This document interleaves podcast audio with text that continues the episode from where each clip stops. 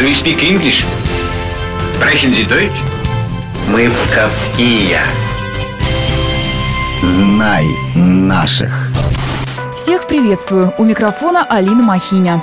На днях в России вспоминали нашего известного земляка, народного любимца, который запомнился всем своими блестящими ролями в театре и кино. Он сыграл проходимца Паниковского в «Золотом теленке», адмирала Бум в мюзикле «Мэри Поппинс. До свидания». Конечно, я говорю про Зиновия Герта.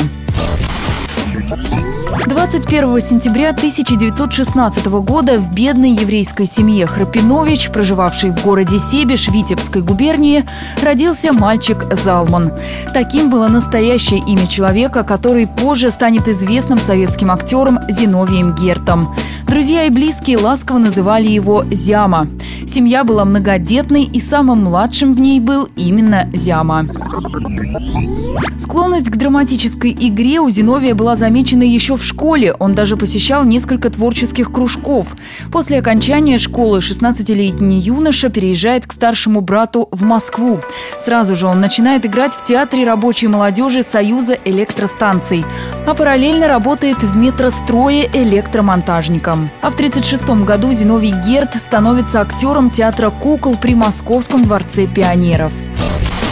Кстати, первоначально известный сибижанин выступает под своей настоящей фамилией Храпинович – и только в конце 30-х годов берет себе псевдоним Герд.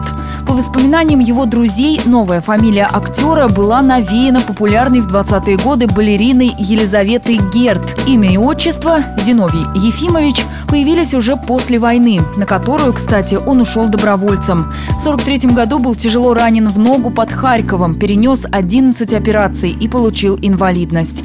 Был награжден Орденом Отечественной войны первой степени. После войны поступил в труппу Центрального театра кукол, где и проработал до 1982 года, когда ушел в Московский академический драмтеатр имени Ермоловой.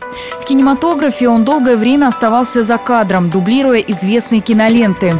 С 62 по 66 годы вел передачу «Кинопанорама».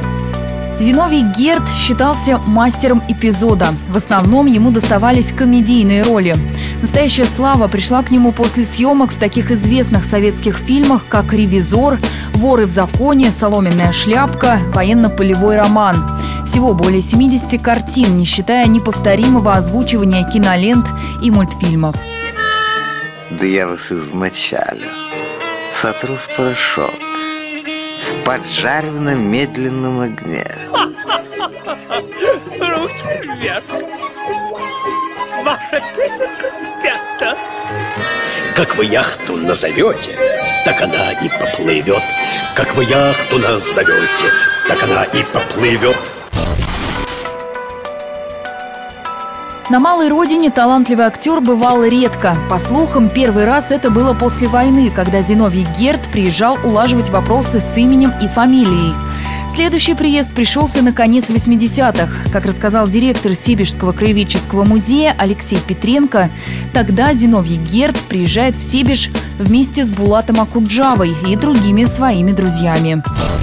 Они приехали, здесь их узнали люди. И вот с ними ездили по ну, таким местным достопримечательностям, самым красивым местам, угощали их здесь хорошо. И что, дескать, Акуджава после достаточно так тепло проведенной встречи, он потом на следующий день написал стихи о Божественной субботе. Вот когда они прогулились с Герта, вот они ему пришли в голову. Именно после этой встречи Герт стал говорить, что я из небесного места на земле, я из Себежа.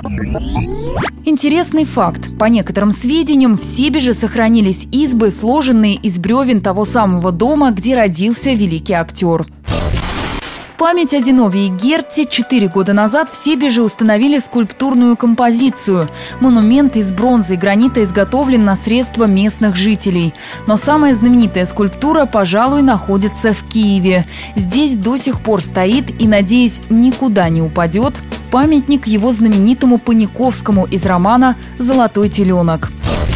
Несмотря на активную творческую жизнь и гастроли по стране, Зиновий Герд часто вспоминал себежские места.